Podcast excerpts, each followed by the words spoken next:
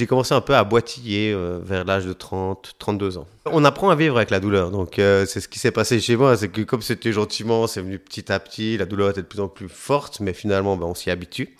Donc euh, là, je me suis dit, bon, bah ouais, voilà, quoi, ça fait un peu mal, mais ça passera.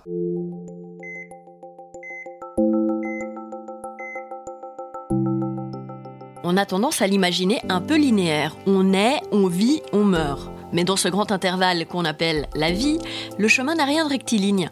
On aime, on pleure, on trébuche, on se relève, on bifurque, on affronte, on rit, on apprend.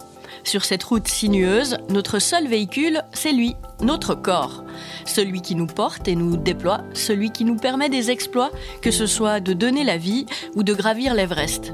Mais parfois, sa santé s'enraye et elle vacille. C'est alors que s'ouvrent une ou plusieurs parenthèses, entre lesquelles il va falloir l'écouter, comprendre les mots qui l'affaiblissent, les traiter ou apprendre à vivre avec, mais quoi qu'il arrive, un peu autrement que sans.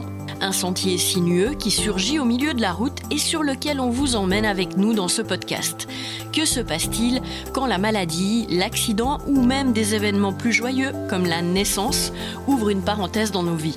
Ce podcast vous est proposé par Irs London, les cliniques Boisser et Cécile et le quotidien 24 heures. Dans cet épisode, nous allons explorer une pathologie peu connue, la dysplasie de hanche, une anomalie congénitale qui affecte la forme de l'articulation de la hanche.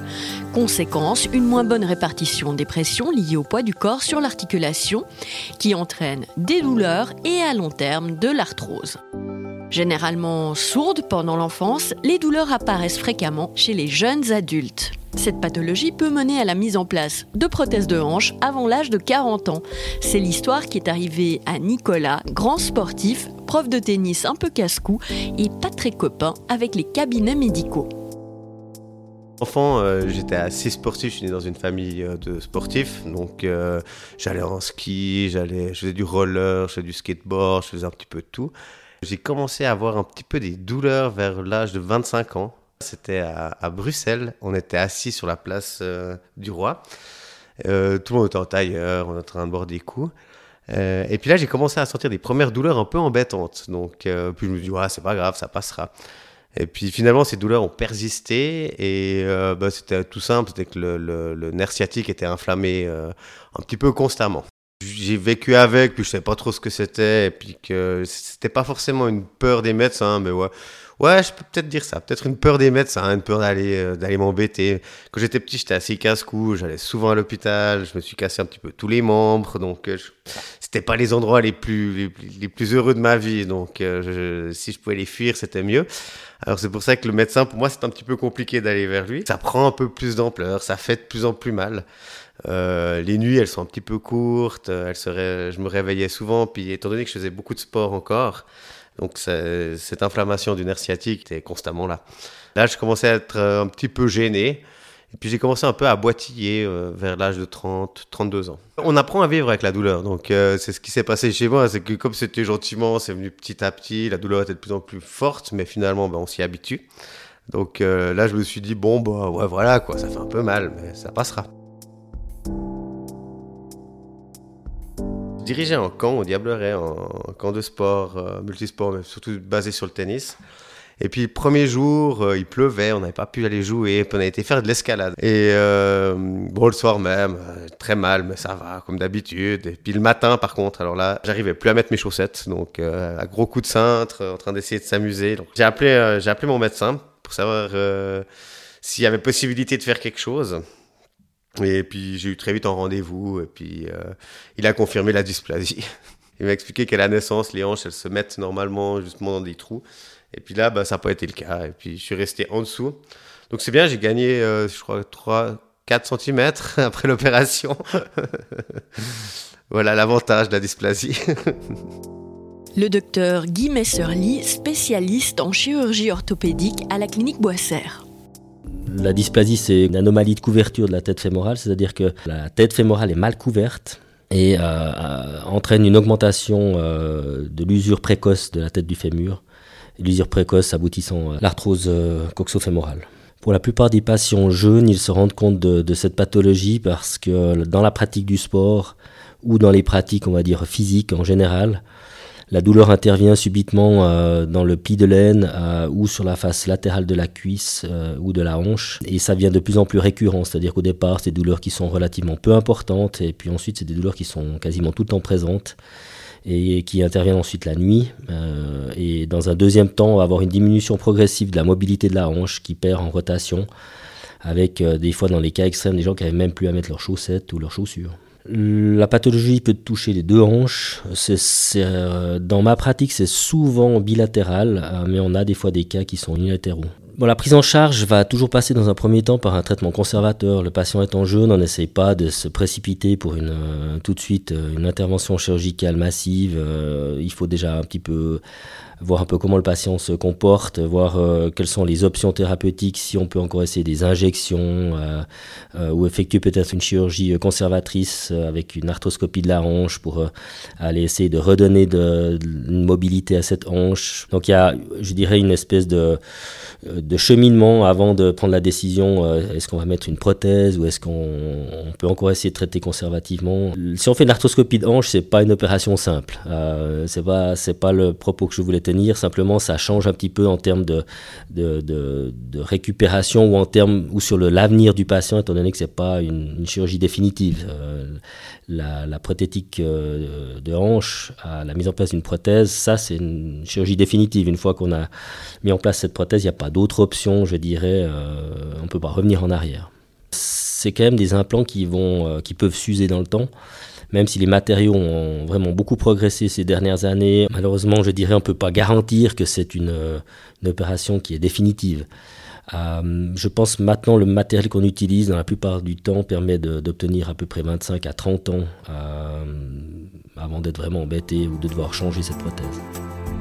Mais dans le cas de Nicolas, atteint d'une très forte dysplasie, les prothèses se sont immédiatement imposées il m'a quand même souligné le fait qu'il fallait se faire opérer très vite. Donc, euh, bon, j'avais euh, juste pas 40 ans, je crois, une quarantaine d'années.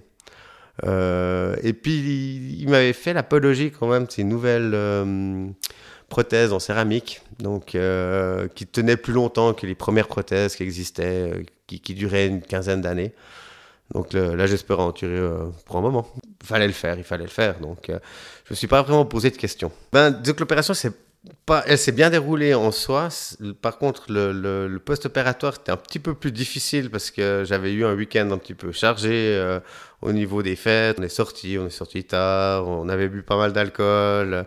Puis ça, c'est une chose qu'il faut vraiment pas faire quand on va se faire opérer. Là, là j'ai pu le remarquer parce que je me suis tapé 11 jours de clinique. Donc ça, c'était long.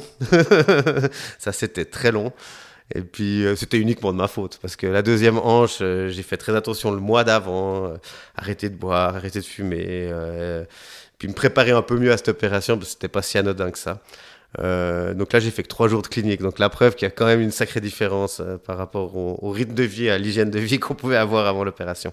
Si les deux hanches sont usés de manière euh, concomitante, euh, identique. Le patient ne euh, peut pas vous dire j'ai plus mal d'un côté ou de l'autre. théoriquement, on peut très bien opérer les deux hanches le même jour.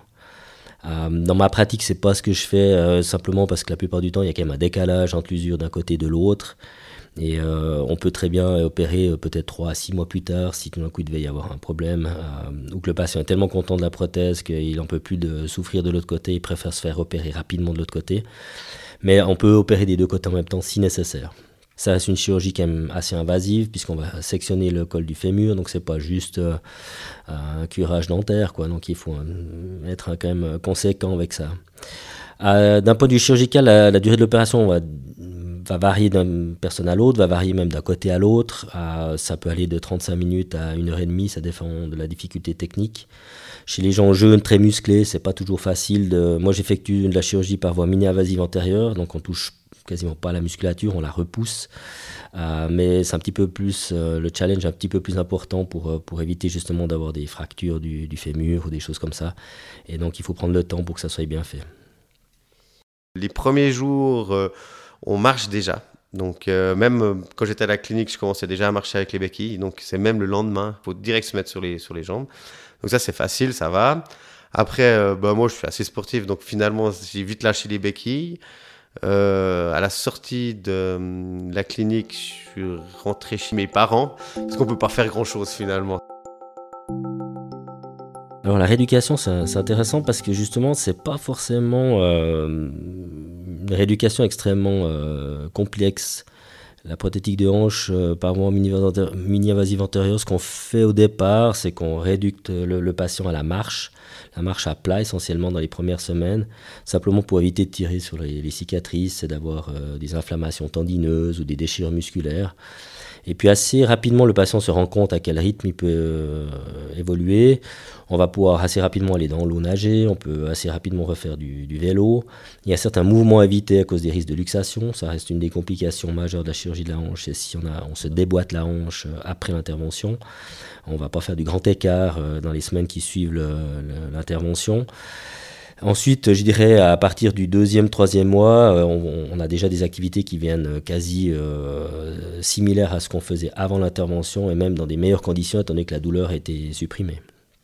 Je déconseille à mes patients quand même de pratiquer la course à pied ou le marathon, simplement parce que on peut le faire, mais c'est c'est pas recommandé, on va dire, pour la prothétique de hanche. et même s'il y a une grosse mode maintenant pour l'ultra trail ou le trail, c'est c'est quand même pas vraiment euh, des sports euh, adéquats pour, euh, pour certains patients. Pour Nicolas, c'est une renaissance après plus de 15 ans de douleur. Quand je suis rentré à la maison après la première opération, c'était incroyable, je dormais bien.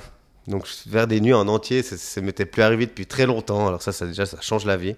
Après, il y a aussi un côté aussi au niveau de l'humeur qui, est plus agréable pour euh, mon entourage, ça c'est clair. Ce qui est drôle, c'est que j'ai appris à faire plein de choses que je pouvais pas faire. Se mettre en tailleur, c'est euh, des petites choses de la vie euh, que je pouvais pas faire et puis que je peux refaire. Donc ça, c'était vraiment un changement qui était très positif. Puis on, voit tellement de bien que finalement les douleurs, parce qu'on a quand même pas mal de douleurs avec la reformation de certains muscles qui n'étaient pas du tout utilisés durant toute ma vie. Donc il y a des muscles qui tirent un peu, mais c'était tellement rien par rapport à ce que j'avais vécu que moi j'ai vraiment plutôt vécu ça comme quelque chose d'extrêmement bénéfique. Je peux courir plus longtemps, je peux courir euh, euh, plus vite. Au tennis, je me déplace beaucoup mieux. Euh, non, il y a énormément de choses que, que, qu'on. Quoi. C'était presque une deuxième jeunesse, on va dire.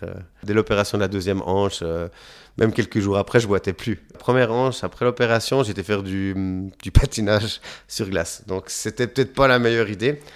Il y a une spéciale, mais c'est vrai que c'est pas très malin de faire vraiment des trucs où les hanches, elles s'écartent. Donc, tout ce qui peut être à la limite escalade, patinage, roller snowboard, c'est pas terrible, terrible, mais euh, l'année euh, d'après, j'étais nouveau en snowboard à fond, puis ça marchait super. Donc, euh. Ou alors, vu comment je marchais, je pense qu'il y a tout le monde qui était assez content que je me fasse opérer, même pour mon bien-être à moi. Donc, non, c'était plutôt positif, vraiment. Et puis, moi, j'ai jamais jamais vraiment fait les choses comme tout le monde. Donc, que ce soit à 40 ans, ou à 50 ou à 30, ça n'aurait pas, pas changé grand-chose chez moi. Les, les gens étaient déjà assez habitués à ce genre de d'excentricité de ma part, on va dire. On voit de tout, il y a des gens qui font du parachutisme avec leur prothèse de hanche, euh, des profs de karaté qui font le grand écart euh, une année, deux ans après, euh, même avec deux hanches. donc voilà, il n'y a pas de restriction, on va dire, pure et dure. N'importe qui ne peut pas faire n'importe quoi. il faut aussi voir un peu d'après les, capacités de chacun. Il y en a qui font du saut en parachute, il y en a qui font de la montagne, qui font de l'alpinisme. voilà, il n'y a pas de restriction directe. Ça va dépendre un petit peu du patient et de ses capacités déjà d'avant l'intervention. On a des, des sportifs ou des profs de sport euh, euh, qui enseignent le tennis, le, ski ou je ne sais quoi, qui, euh, après la mise en place de leur prothèse, retrouvent un niveau qui est même supérieur à ce qu'ils avaient dans les quelques, peut-être mois, voire deux ou trois ans avant l'intervention chirurgicale, puis ils étaient vraiment limités par, par la douleur et, la gêne liée à leur handicap, ou liée à leur pathologie.